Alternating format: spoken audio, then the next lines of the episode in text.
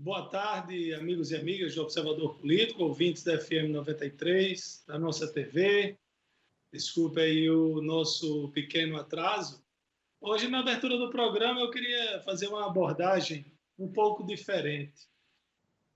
Nós temos visto aí muito, muitos trabalhos voluntários, muitas pessoas se unindo para fazer trabalho voluntário, campanhas para doação de alimentos, de máscaras, de EPIs para a, as unidades, as ferramentas da saúde, desde as UPAs, UBS até os hospitais, atendimento aos moradores de rua, enfim, temos visto dos mais diversos tipos de solidariedade acontecendo no Brasil inteiro, porque não dizer no mundo inteiro. Essa semana, o Itaú anunciou que estaria doando um bilhão de reais para ajuda, auxílio aí ao enfrentamento ao coronavírus. Bom, os bancos lucram no Brasil como em lugar nenhum do mundo. Esse um bilhão de reais representa apenas 3,67% do lucro líquido do Banco Itaú no ano de 2019. Aí, quem, é, quem tem mania de reclamar os ricos, os poderosos, os bancos, vai dizer, ah, podia ter doado mais. Não resta dúvida. Espaço para isso, dinheiro para isso tem. Obrigação? Não sei.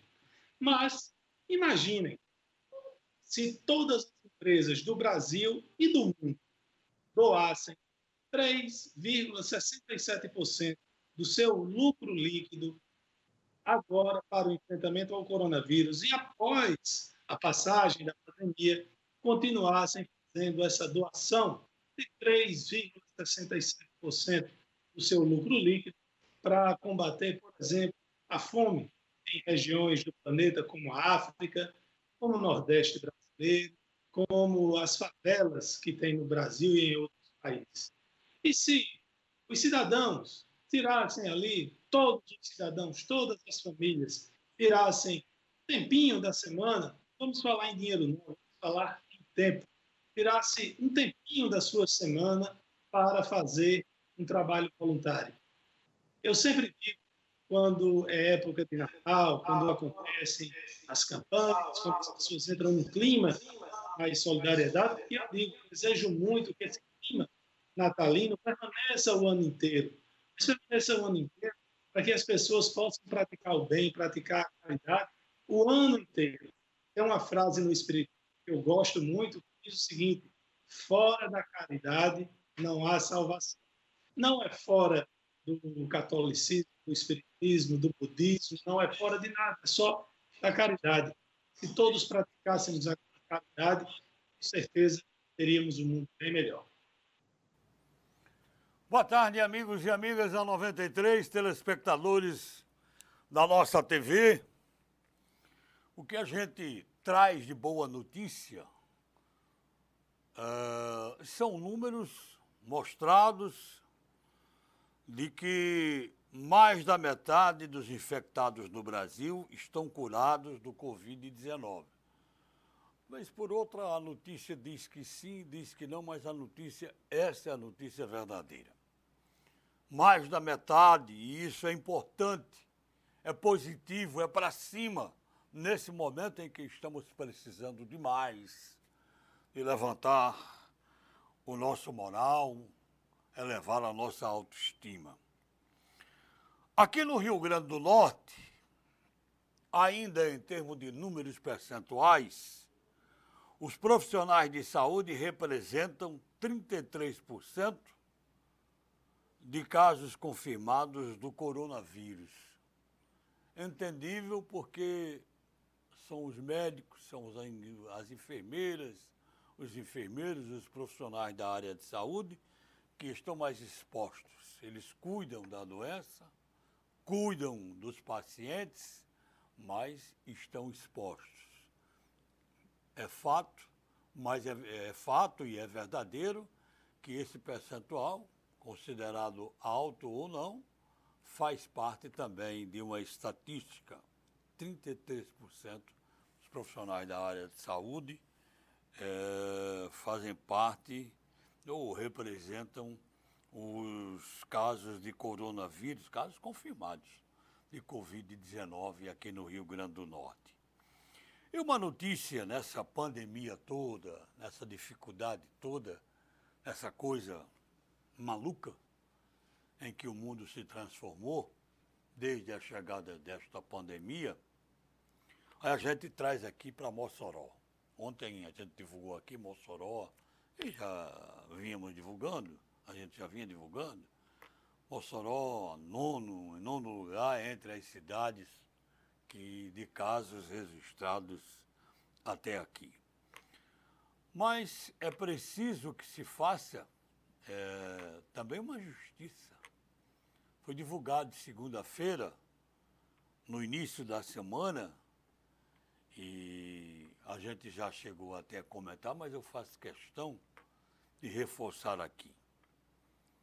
O Hospital Wilson Rosado em Mossoró, Hospital Wilson Rosado em Mossoró, já deu alta a 24 pessoas que ficaram curadas, que foram curadas do, do Covid-19. Hospital Wilson Rosado em Mossoró deu alta já a 24 pessoas. Mossoró dos seus contrastes, é verdade, mas é assim Mossoró, com uma notícia tão boa como esta, que numa saúde tão difícil, num momento pior ainda, nós temos profissionais, temos um hospital capaz de curar 24 pessoas e saímos anunciando por aí. Parabéns ao Hospital Wilson Rosado, sua direção e todos os seus profissionais.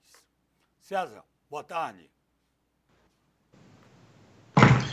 Boa tarde, Edmundo. Boa tarde, Laire Neto, amigos do Observador Político.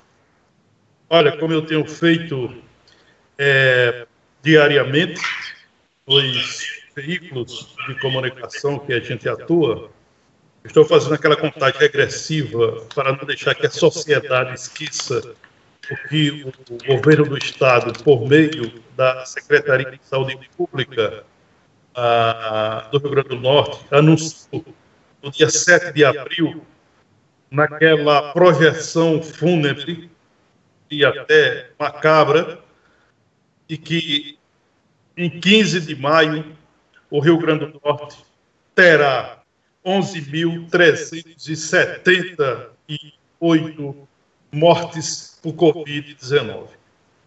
Naquele momento, a gente entendeu que o governo estava jogando números perdão, absurdos, amedrontando a população e, quem sabe, para justificar algumas medidas que pareciam é, com a realidade, como, por exemplo, a contratação de uma organização social por meio de uma licitação viciada que contrataria por 37 milhões de 100 mil reais uma ONG para cuidar de 100 leitos do hospital de campanha, que será instalado na área das Dunas e Natal, para funcionar, quem sabe, daqui a 50 ou 60 dias. Então, naquele momento, o governo do Estado lançou esses números absurdos. A partir daí, como profissional de imprensa, como jornalista, como vigilante das coisas que acontecem no nosso Estado, nós temos uma obrigação, entendo eu, de acompanhar e fazer essa contagem regressiva em relação a essa projeção fúnebre que fez o Estado, afirmando que no dia 15 de maio o Rio Grande do Norte terá 11.378 mortes por Covid-19 e mais de 2 milhões de infectados. Portanto, para que essa previsão do governo do Estado, lançada por meio da Secretaria de Saúde Pública, para que ela se confirme até, até o dia 15 de maio, a gente faz uma matemática simples. Hoje, a, o governo do Estado, através da CESAP, confirmou 19 mortes no Rio Grande do Norte. Hoje, nós temos 19 óbitos por Covid-19. Daqui para o dia 15, nós temos exatamente um mês, 30 dias daqui para o dia 30. Então, a gente reduzindo 18, 19 mortes, reduzindo de 11.378, nós temos 11.350 mortes que ainda restam acontecer na previsão do governo do Estado. Então, para que essa, essa previsão se confirme no dia 15 de maio, é preciso que, a partir de hoje, todos os dias, até o dia 15 de maio, o Rio Grande, Rio Grande do Norte perdão, é, registre aí 378 mortes por dia. Então, daqui até 15 de maio, para que essa projeção macabra feita pelo governo do Estado, ela se confirme, é preciso que tenha, em média, 378,66, para ser mais preciso, mortes por dia. Então, vamos acompanhar diariamente. Eu tenho feito isso na minha coluna nacional de fato, eu tenho feito isso no blog do César Santos, no defato.com, eu tenho feito isso aqui na bancada do Observador Político. Nós, como cidadãos, não podemos deixar passar é, no silêncio essa coisa que o, o governo fez. Acredito que o governo fez isso para tirar carta de garantia. Por exemplo, no dia seguinte dessa projeção, o, governadora Fátima Bezerra é, assinou um decreto que impedia o funcionamento de supermercados e padarias aos domingos e feriados. Esse mesmo decreto também limitava o funcionamento do transporte coletivo em todo o Rio Grande do Sul, exceto a região metropolitana de Natal. Para quê? Para quando chegar próximo de 15 de maio, evidentemente que esse número de mortes não vai se confirmar, talvez não se confirme nem no Brasil, aí o governo chegaria e diria para o cidadão é, do Rio Grande do Norte: olha, não aconteceu esse volume de mortes porque nós adotamos medidas de isolamento social, porque nós impedimos que supermercados funcionassem, porque nós impedimos que padarias funcionassem, que nós impedimos que o transporte coletivo funcionasse nos finais de semana e feriados. No primeiro momento, está muito parecido que foi uma garantia. Ponto 2. O governo tentou justificar essa licitação é, viciada de 37 e milhões de reais para a contratação de uma ONG, de uma organização social, para tomar de conta de 11 leitos. Nesse mesmo período, em, é, em Goiás, o governo do estado de Goiás anunciou a instalação de um hospital de campanha com 200 leitos, o dobro de leitos do hospital de campanha do Rio Grande do Norte, ao valor de 10 milhões de reais. E mais, por conta da forma que a gente aqui, e aí a gente tem que reconhecer que o observador político fez um trabalho em defesa da sociedade, denunciando essa, essa, essa licitação viciada, o Ministério Público Estadual, o Ministério Público Federal entraram no e fez com que o governo do Estado recuasse, ampliasse mais essa licitação que ainda não foi cumprida. Aí vamos acompanhar de perto o desenrolar dessa novela. Não aceitando que o governo utilize a boa vontade... Boa tarde, amigas, amigos do Observador Político. Há poucos instantes eu... Faça, é, é, faça aí... Assisti a uma entrevista... Essa, essa, esse processo esse momento de terror para aquele cidadão menos informado possa acreditar e jogar números absurdos como esses. 11.378 mortes até 15 de maio. Isso é um absurdo. Vamos continuar com a nossa vontade regressiva. Boa tarde, amigas, amigos do Observador Político. Há poucos instantes eu assisti a uma entrevista com o cientista Miguel Nicoleles. Ele é considerado o maior no Brasil e está classificado entre os 10 melhores cientistas do mundo inteiro. Ele falou sobre o que? Coronavírus, que é só o que se comenta no momento. E ele disse da preocupação em verificar que em alguns locais os governos não estão levando a sério aquilo que será a maior pandemia dos últimos tempos, dos últimos séculos até, estirando bem ah, o tempo entre uma e outra. Bom, e o que se sabe? ele disse que é difícil dizer se a pandemia demora ainda dois meses ou três meses, que pode perdurar por dois anos, ninguém sabe. Ninguém conhece o vírus. E disse um detalhe: você sabe, por exemplo, que o vírus sobrevive nas fezes do paciente contaminado por até 30 dias. Isso mesmo, por um mês. Aí você imagina nos locais onde ainda não existe o saneamento e isso é o maior território nacional, é a maioria no território brasileiro, a falta de saneamento. Então, nessas regiões, o vírus vai sobreviver por mais de 30 dias nas fezes dos pacientes. Também não existe nenhum remédio milagroso. A ciência está pesquisando, está procurando, mas não encontrou nada ainda. Não adianta testar remédio como remédio para malária, remédio para trombose, como falaram ontem e tudo mais, porque não existe ainda. É possível que até três meses para frente, já que são vários países pesquisando em conjunto, se consiga uma vacina para atenuar o caso. Mas até lá, disse Nicoleles, só existe um remédio, é o isolamento. Se você não praticar o isolamento social, ficará sujeito à pandemia. Aliás, o presidente Bolsonaro disse que estava utilizando o seu direito de ir e vir. E o ministro do Tribunal Superior, do Supremo Tribunal Federal, disse: na Constituição existem meios para impedir que o próprio presidente da República cometa um ato dessa maneira, que pode ser considerado uma irresponsabilidade em relação à saúde. Era essa a, a minha participação hoje, repetindo: vamos praticar o isolamento social, porque não existe outra maneira de evitar a contaminação pelo coronavírus. Um grande abraço, boa tarde e até amanhã, se Deus quiser. Ok. Eu, tá, enquanto o doutor Laíre falava aí, na, que Nicoleles disse que poderia ser uma das maiores pandemias dos últimos séculos, eu pesquisei rapidamente aqui, e, e lá no século XIV a população mundial era de algo em torno 600 milhões de habitantes. Hoje nós somos 7,7 bilhões.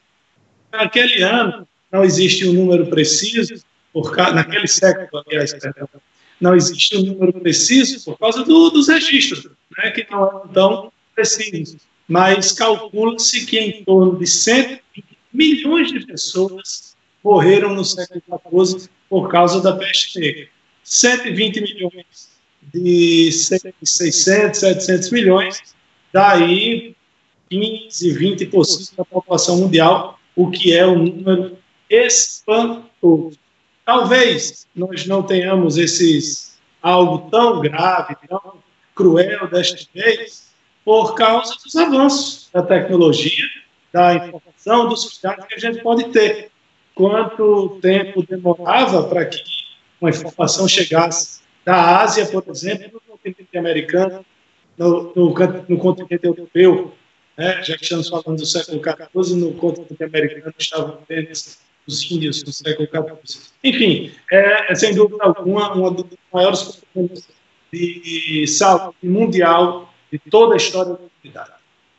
Olha, o, atenção, hein? Em portaria publicada hoje no Diário Oficial, o governo do estado está liberando abertura de óticas, atenção, as óticas, está liberando a abertura e os serviços prediais, ou seja, instalações profissionais que trabalham com instalações elétricas, hidráulicas, elevador, serviço de gás, segurança, essa coisa toda. Então, hoje, portaria de hoje, do Diário Oficial do Estado, o governo do Estado está autorizando a abertura de óticas e serviços prediais. Cabe aqui a pergunta, é, fique à vontade, Laíre Neto e César. A governadora está liberando, prevalece o decreto da governadora ou da prefeita que está tudo fechado até o dia 23? E aí? Olha, tem um. Tem um pode ir. Laíri Neto, ouviu bem? Não, vá lá, por favor. Okay, Olha, é. tem uma. É, tem uma. Tem uma decisão do Supremo Tribunal Federal que, inclusive, freou a, o desejo do presidente Jair Bolsonaro de derrubar decisões é, os decretos estaduais e municipais. Né? Uma súmula vinculante do STF, ela define que essa questão, a, quem, quem define é o prefeito no município, a, o governo, a, o governador ou a, ou a, governadora no seu estado, e não pode é, se sobrepor um ao outro. Então, o que, é, o que há da verdade é o seguinte: há uma luta é, da governadora Fátima Bezerra de fechar os supermercados aos domingos e feriados. É, ela baixou aquele decreto, aquele decreto foi derrubado primeiro é, por juízes, onde é, ocorreram ações. Isso ocorreu aqui em Mossoró, numa ação de, um, de, um, de uma rede de supermercados. Isso ocorreu em Natal, né, numa ação da, da Carrefour. O prefeito de Natal, e, é, Álvaro Dias, a prefeita de Mossoró, Rosalba Ciarline, é, reafirmou os decretos municipais. E aí, ontem, a governadora tentou um acordo com os supermercados para é, restringir o funcionamento desses estabelecimentos. Não há acordo. Não há acordo. Os supermercados afirmaram que vão continuar funcionando conforme os decretos municipais. E mais, os supermercados têm a favor deles uma estatística que parece bem é, é, é, forte. Não há, até aqui, é, informações, tanto em Natal quanto em Mossoró, de contaminação de funcionários de supermercados. Não há uma, uma, uma informação, inclusive do próprio governo, que mostra, ou do sindicato da, da categoria, que mostra a contaminação desse segmento do comércio ah, de funcionários com, contaminados pelo Covid-19. Então, eu acho que em Mossoró, acho não, em Mossoró está prevalecendo o decreto municipal, os supermercados podem funcionar todos os dias, aos domingos pode funcionar com um expediente de certas 13 horas, as padarias podem funcionar dentro daquele segmento de serviços essenciais, é, que envolvem padarias, é, é, panificadoras, farmácias, mercados públicos, supermercados, etc. Então, eu acho que vai prevalecer isso aí. Um decreto do governo do Estado não vai se sobrepor ao decreto do município de Mossoró, de Natal, etc., conforme decisão tomada pelo próprio Supremo Tribunal Federal. É, eu penso que a governadora ou que a prefeita, como tem feito desde de algum tempo, ela tem é, usado os decretos estaduais até como uma forma de, de comparativo. Então, tem adequado os decretos. É, ainda não tem nenhuma decisão formada nesse sentido, porém, a decisão que prevalece, concordo com César, é o decreto municipal que estende até o dia 23 aquelas restrições. A gente, eu posso até é, procurar informações para tentar trazer ainda aqui durante o programa sobre é, essa possibilidade. E eu acredito que com o passar do tempo a gente vai tendo um certo relaxamento nessas restrições. É natural que isso aconteça. Eu acho que o que nós vamos demorar muito a ter é, por exemplo, uma apresentação no teatro, um show musical, uma grande reunião política. É, a gente não pode ter isso agora, não é? Mas o, o comércio voltando aos poucos, daqui a algumas semanas, uma, duas, três semanas, eu acredito que a gente vai voltar a ter é, com algumas restrições.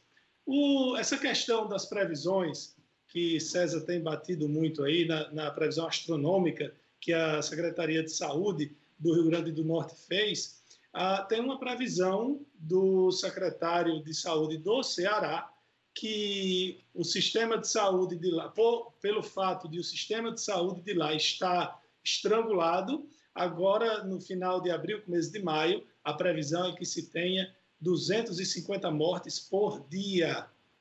Eu, eu acredito que essas medidas que os estados e os municípios tomaram vão salvar muitas vidas.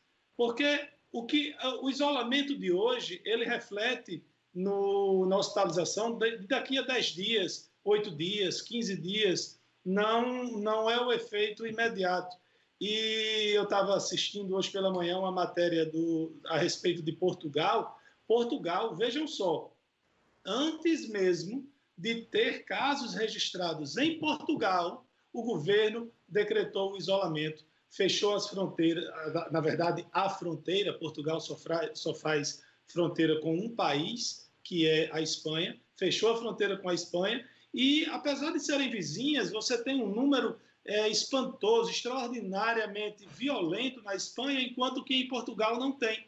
Porque Portugal mesmo, antes de ter o, primeiro caso registrado, não estou falando a primeira morte não, gente. Estou falando o primeiro caso registrado. Já fecharam as, a, a fronteira, já estava impondo o isolamento e agora já pode ir liberando aos poucos. Por quê? Porque parece, é, a impressão que se tem é que está estabilizado. Assim a gente espera. E acredito que dentro, em breve, nós teremos isso aqui também. Olha, é... Edmundo, só rapidinho, não, rapidinho pegando uma, uma, deixa naquele comentário do Dr. Laire é, sobre o cientista Miguel Nicoleles, né? Miguel Nicoleles, ele está fazendo parte é, daquela comissão formada pelos governadores do Nordeste que formou uma comissão de cientistas, de estudiosos, de, de professores, etc., para essa comissão é, orientar os nove estados do Nordeste, ou, ou seja, os nove governadores, de como agir em relação à pandemia do Covid-19. Ora, quem sou eu para é, bater de frente ou discordar de uma posição de um cientista? De Miguel Nicoleles. Agora, eu tenho algumas dúvidas e perguntas que certamente, se eu tivesse a oportunidade, o faria. É, ele, no, no, comentário do doutor Lair, ele cita que o cientista falou é, da questão da medicação, né? não existe milagre e tal. Eu gostaria de saber como é que as pessoas estão sendo curadas.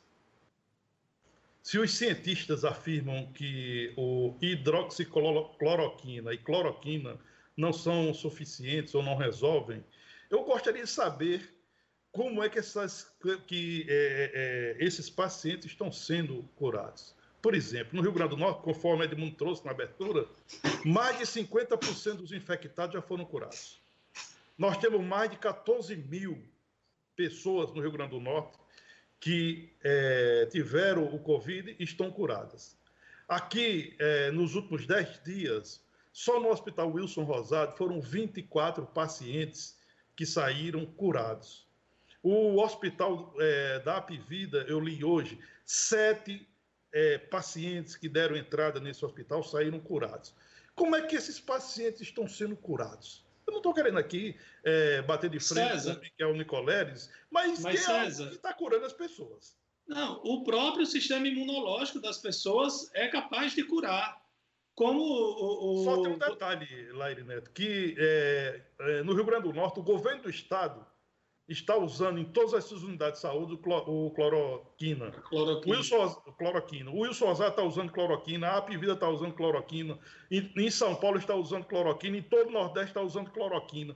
Por que a dificuldade de um cientista afirmar que o cloroquina pode sim salvar vidas, se está salvando Não, vidas? Exatamente, cloroquina pode mas não é garantia de salvação. Eu sei, pacientes mas fe... é. alguns pacientes fizeram uso do medicamento, como tem outros, por exemplo, é, eu estava lendo aqui uma matéria que o ministro da Ciência e Tecnologia, Marcos Pontes, disse que o... tem um remédio promissor que, em análise in vitro, demonstrou 94% de eficácia é, em ensaios com células infectadas pelo novo coronavírus e que vão fazer o testes em pelo, é, testes em pelo menos 500 pacientes. Beleza, in vitro está funcionando, mas é, tem testes in vitro que a ivermectina mata o HIV e no sim, corpo sim. humano não mata o HIV.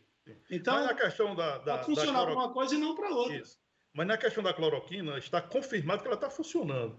Em alguns o, casos. O cardiologista Roberto Calil, ele, eu, ele deu uma entrevista e ele, era, e ele era contra tornar público essa posição dele, mas ele acabou tornando o seguinte: nós vamos esperar até setembro né, a ciência afirmar que a cloroquina é eficaz. Daqui para lá vão, vão ter morrido quantas pessoas porque não usaram a, a, a cloroquina.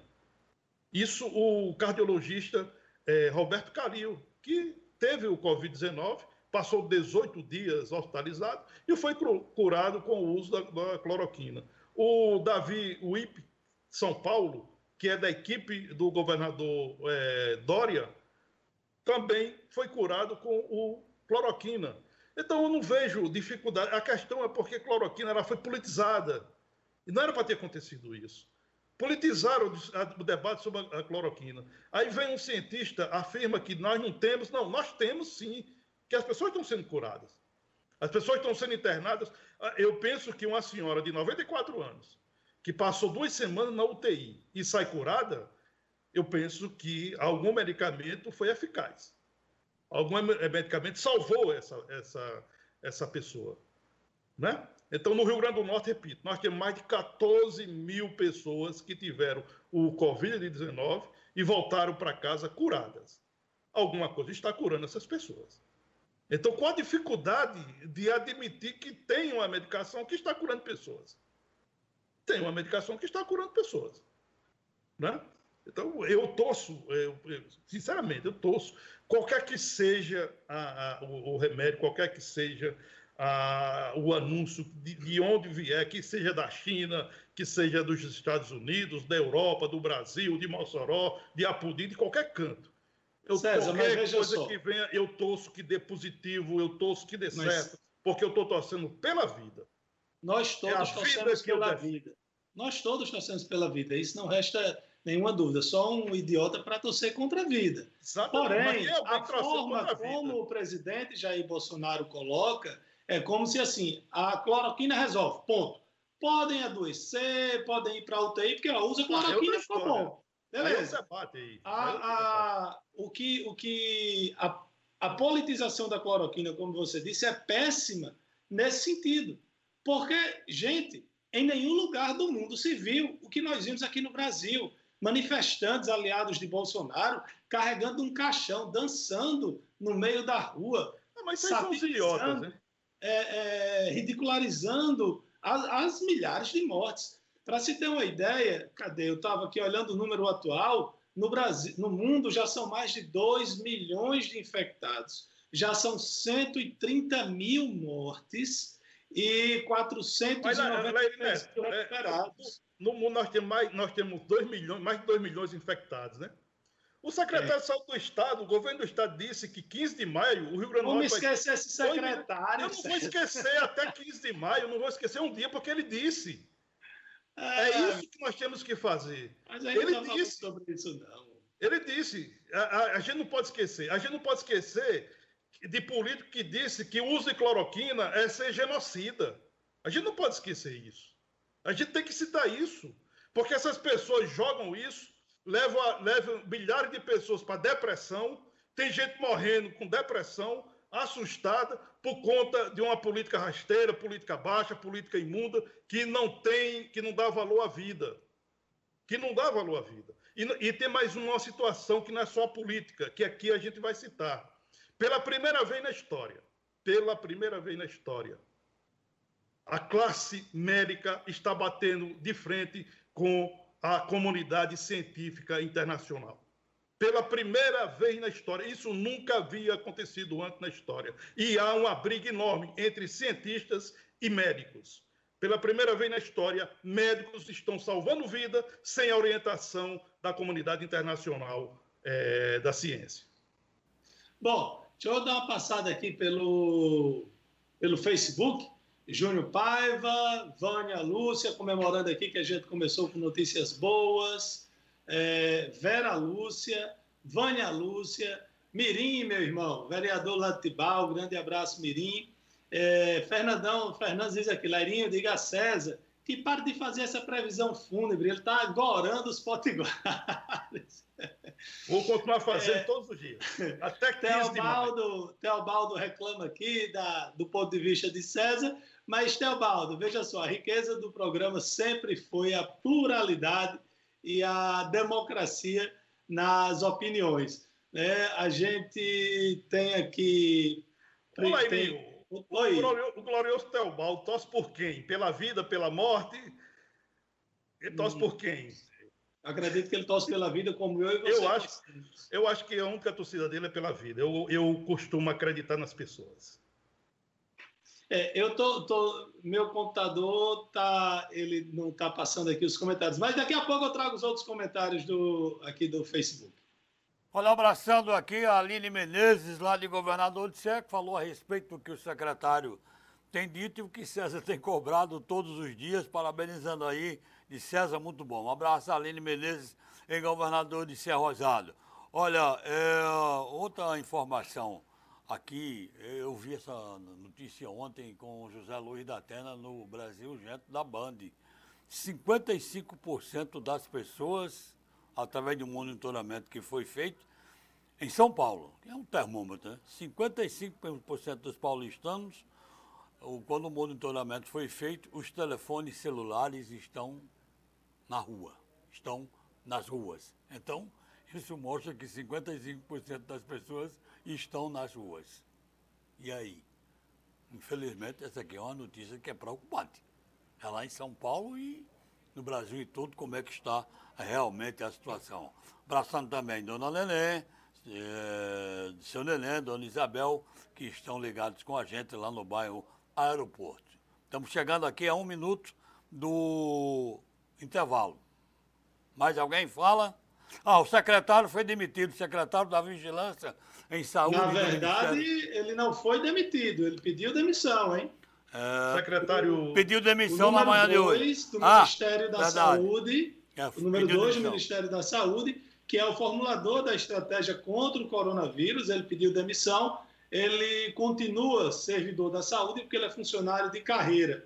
Hoje, ou essa é, semana, qual, com certeza, o ministro é, será demitido também. Aí já deve ser um ato de solidariedade ao ao ministro Mandetta. O nome dele, César, é Wanderson Oliveira.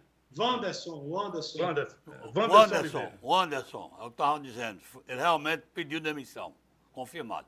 Algumas mensagens chegando, né, chegou mensagem do, de um ouvinte telespectador é, que fala sobre, olha, César não é cientista, não entende, de, não entende do ramo, fala sobre, fala sobre ciência sem saber. Olha, eu não falei sobre ciência. Eu sou, nós somos jornalistas e nós damos notícia. Né? Eu dei notícia aqui de 24 é, pacientes que nos últimos 10 dias saíram com vida curados do Covid-19 do Hospital Wilson Rosado em Mossoró. Outros sete que entraram contaminados no hospital, ah, ou no outro hospital de Mossoró, da Apivida, é, também saíram curados. No Brasil, no Rio Grande do Norte, mais de 50% das pessoas que foram infectadas estão curadas, né? conforme boletim liberado pela, pelo próprio governo do estado. São mais de 14 mil pessoas curadas. Eu estou dando números, eu estou dizendo que essas, essas pessoas estão sendo curadas. E os médicos, que são os verdadeiros heróis, médicos e outros profissionais de saúde, que estão salvando essa vida, não é nem um cientista que está salvando essa vida, são os médicos são os médicos que estão 24 horas de plantão, são os enfermeiros, são os trabalhadores da saúde que estão salvando essa vida, essas vidas. Então, tem algo que está sendo é, receitado, medicado e salvando vidas. E aí, eu não sou cientista, eu sou jornalista. Eu estou dando números de pessoas que estão sendo é, é, salvas é, dessa pandemia. É, e só nesse início de bloco, Laíri Neto e Edmundo Torres, fugindo um pouco do assunto, né? e falando também agora um pouco de política, né? que hoje segue o calendário eleitoral, né? os partidos políticos têm até hoje para apresentar à Justiça Eleitoral a lista de seus filiados, né? hoje, 15 de abril, significa dizer que o calendário eleitoral está sendo cumprido, mas não significa dizer que teremos eleições em outubro. Essa é uma outra é um outro debate que daqui a pouco ele vai se estabelecer a partir do Tribunal Superior Eleitoral, juntamente com a Câmara dos Deputados, para decidir o que fazer. Se, vai, se essas eleições serão canceladas, serão adiadas para uh, dezembro ou novembro. Há uma linha em Brasília que defende que as eleições possam voltar a ser realizadas em 15 de novembro, como era antigamente, né? Elas seriam realizadas em 15 de novembro, no primeiro turno e segundo turno, um mês após. Há, essa, há essa, esse entendimento lá em Brasília. Porém, não tem nada definido, nós não sabemos ainda se vai ter eleições ou não.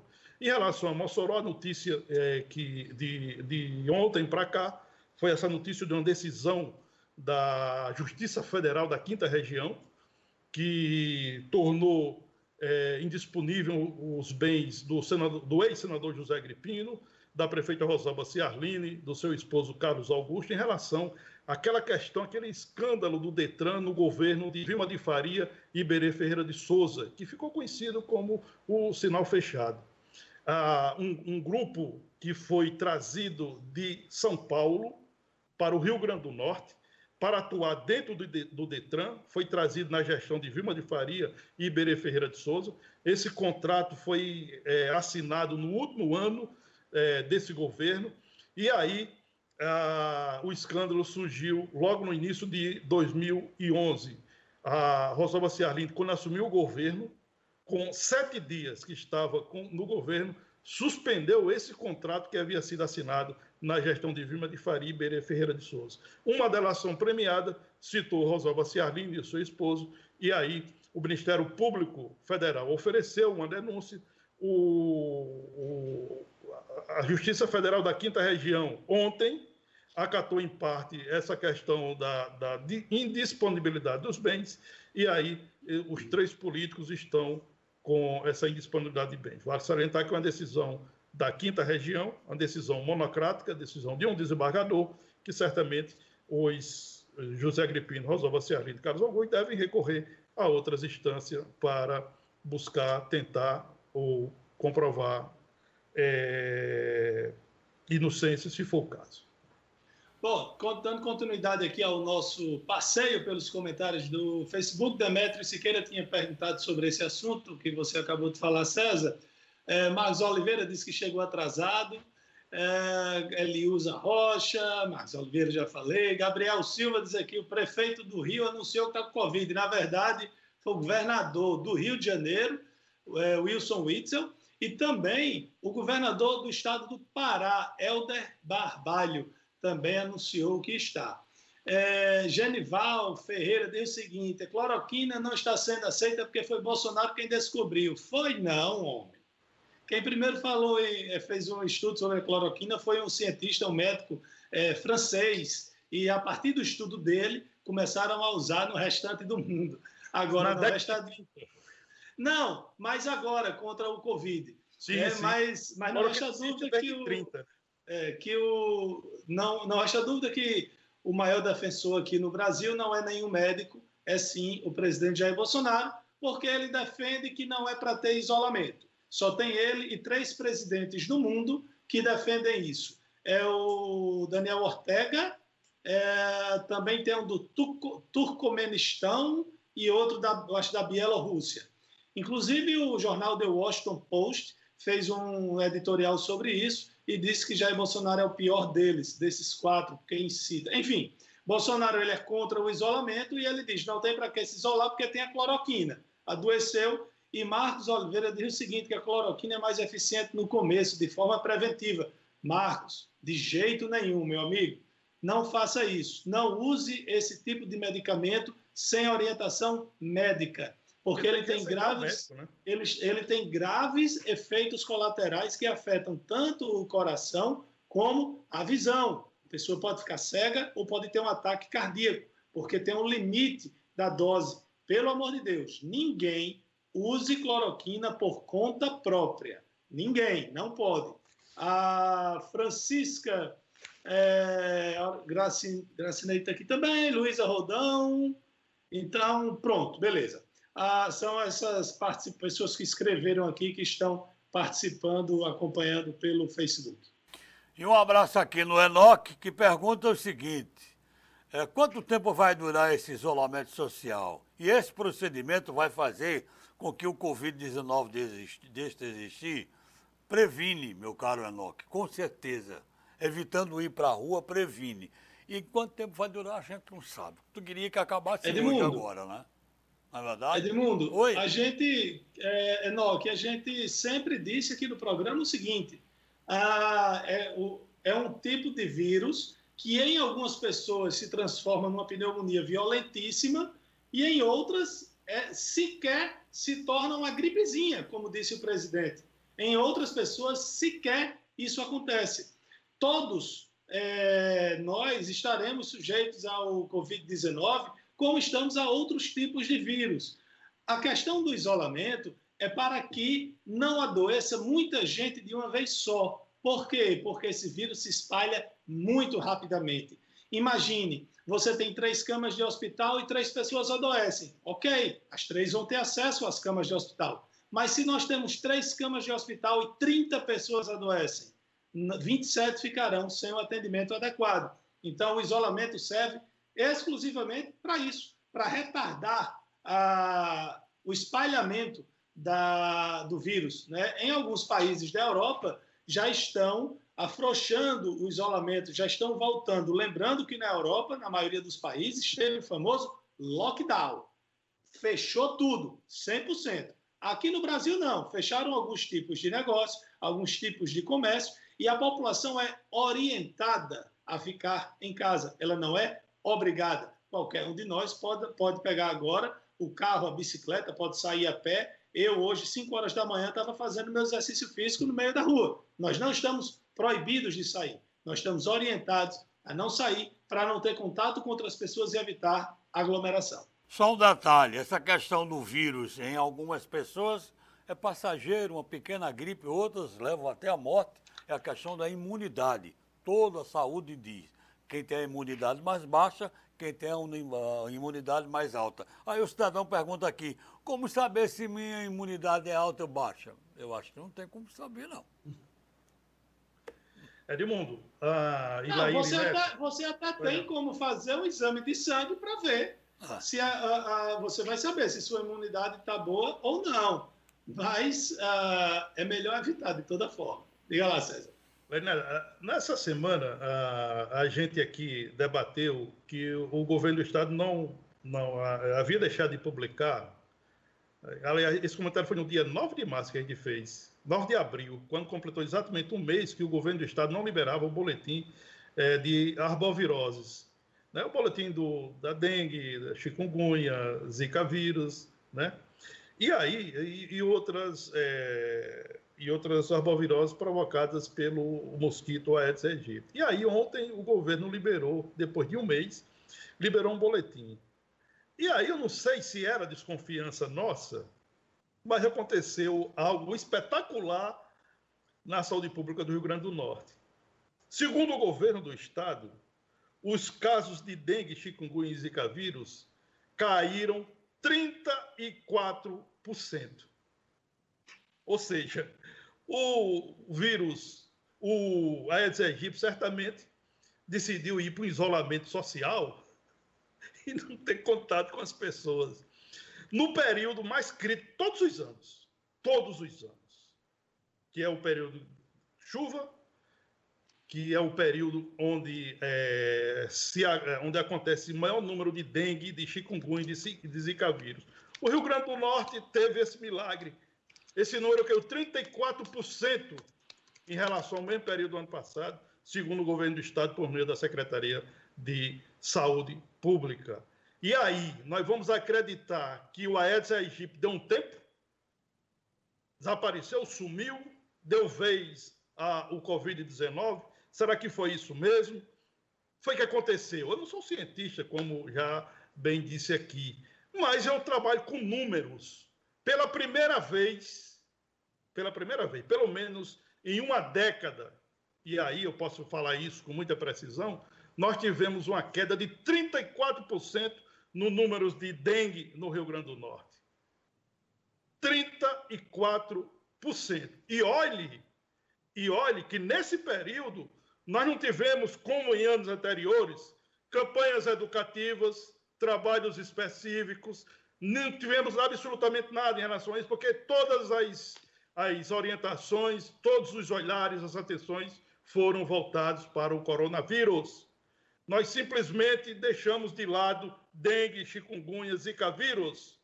Não tivemos campanha educativa, não tivemos trabalho de governos que seja estadual e municipais, não tivemos nenhum trabalho mais ostensivo para combater o mosquito Aedes aegypti. Mas o que, é que acontece? O Rio Grande do Norte registrou, segundo o boletim liberado ontem, depois de um mês, pela CESAP, uh, o número de arboviroses no Rio Grande do Norte. Dengue, chikungunya, zika vírus, esse número caiu 34% em relação ao mesmo período do ano passado. É, pode, sei lá, pode ser que as pessoas em casa estejam cuidando mais da, da água parada. Né? Bom, chega é, é, o número de, de. O que será que será? É, o número de acidentes caiu, não é porque as pessoas estão andando menos. Bom, uma pessoa, não, eu não consigo ver quem é, mas mandou uma participação aí para o celular, para o WhatsApp de Edmundo, dizendo, Lairinho, quando você falou que fez sua atividade física na rua, você está compactuando com o que quase toda a população prega, o presidente prega sair de suas casas exatamente quem precisa trabalhar para sobreviver. Você não precisa fazer atividade física fora de casa. É, eu não sei, eu não posso citar o nome porque eu não sei quem é. Mas veja, em nenhum momento foi proibido, foi orientado que as pessoas deixassem de praticar atividade física. O que foi orientado é evite contato com outras pessoas. Se você tiver como trabalhar na rua sem ter contato com ninguém, nunca foi orientado que você ficasse em casa. O que transmite é uma pessoa para outra. Você sair, correr, isso não transmite. Mas, por exemplo, quando eu chego em casa, eu deixo o tênis do lado de fora, eu não entro com o tênis, com o sapato que eu estava. Ah, hoje pela manhã eu fui para a secretaria, eu fui trabalhar, eu estou trabalhando todos os dias. Eu tenho ido, tenho acompanhado a Cobal, o Vucu Vucu, os, os mercados, tanto os que estão fechados como os que estão abertos, porque eu não posso deixar, o serviço público não parou de funcionar. O que é que o serviço público parou? Parou de ter atendimento ao público presencial, no caso das, das secretarias. Mas você pode ir à UPA, você pode ir à COBAL, você pode ir é, às UBS. Os servidores públicos estão é, trabalhando. E o que nós defendemos é realmente só sair de casa quem realmente precisa. Ok, olha aí, chegando a informação de que há quase uma hora, desde meio-dia, uma hora que chove forte em Mossoró. Centro, pelo menos Boa Vista, aeroporto, 12 anos, chovendo muito forte em Mossoró. Ok, muitas mensagens aqui ainda, mas infelizmente, uma hora da tarde, o programa acabou, Lairinho. Acabou não, terminou hoje, né? Terminou por hoje. É, é, é, quer dizer que o programa acabou, né? Bom, ah, quero agradecer aí a todos pela audiência, todas as participações. Eu fico muito feliz porque eu vejo gente concordando, discordando.